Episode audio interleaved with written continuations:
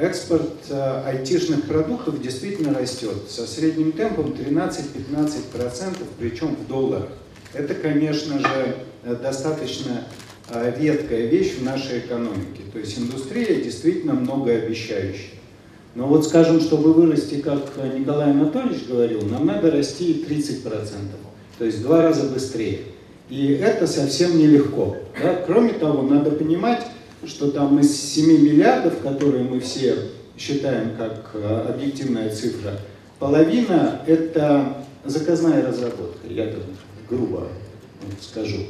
И вот, скажем, если мы будем э, давать э, кредиты из фонда только тем людям, которые имеют свои продукты, то половина людей останутся без возможности кредитовать. Да? Чем государство может помочь на самом деле? Для того, чтобы вырасти этот экспорт. Ну, несколько вещей. Образование здесь касались несколько коллег уже. Это действительно очень важно. И я думаю, что количество людей нам а, нужно увеличивать. Да? То есть у нас сейчас полмиллиона, там Китай, он увеличил за последние пять лет э, практически в два раза, там около пяти миллионов. Э, США по разным оценкам там 8 миллионов IT-специалистов, э, Евросоюз около 6. Я примерные цифры называю, потому что под руками их нет. А вот, э, а, то есть для экспорта первое нужны люди. У нас их маловато. Второе, нужен капитал. Да, вот этот фонд может быть в текущих условиях очень хорошим ответом, потому что все, наше венчурное финансирование – в годовом выражении примерно 1,3 миллиарда долларов в год. Вот в Израиле, куда вы только что ездили, 3,5 в 2014 году было. И если посмотреть на Израиль, там 183 тысячи программистов в 2014 году было, 3,5 миллиардов венчурная индустрия, 15 миллиардов экспорт. То есть в два раза выше, чем в России. У нас больше людей, но меньше свободных денег. Вот если, скажем, нас начнет э, Николай Анатольевич и государство поддерживать фондом так же, как э, сельское хозяйство, то это утроит э, количество свободных денег. И это важная вещь. Еще две вещи, где государство может помочь, если оно хочет вырастить экспорт. Защита интеллектуальной собственности. Николай Анатольевич совершенно справедливо сказал, что у этих компаний, кроме интеллектуальной собственности, нет ничего. А, ни зданий, ни каких-то там заводов, пароходов, а только интеллектуальная собственность. Я вот случайно вчера увидел новость, да, что буквально 20 а, марта, то есть в сущности вчера, а, суд отклонил иск лаборатории Касперского о защите собственной трейдмарка. Да? То есть какие-то люди здесь в Москве организовали научно-производственное объединение «Лаборатория Касперского». Лаборатория Касперского пошла в суд и говорит, это не мы, э, они используют наше имя, их надо задавить. А судья говорит, а там пять слов, и совпадают только два. И отклонила иск. Ну, на самом деле, это вообще говоря, для лаборатории Касперского достаточно плохой исход. Понятно, что они будут подавать апелляцию, я надеюсь, что выиграют. Но вообще говоря, в нормальных условиях там вопросов быть не должно. Да? То есть нельзя таких э, людей даже допускать. Это внутри нашей страны. А если говорить за пределом, то сейчас на самом деле никакой большой помощи по защите интеллектуальной собственности наше государство нашим разработчикам не оказывает. И еще одна вещь, где государство могло бы помочь. Да? Вот Дмитрий говорил, что на внутреннем рынке надо, это действительно так, и у любой а, компании а, внутренний родной рынок, он обычно а, гипертрофирован по сравнению с остальными. Там, скажем, США в мировом рынке IT это примерно 28-30%.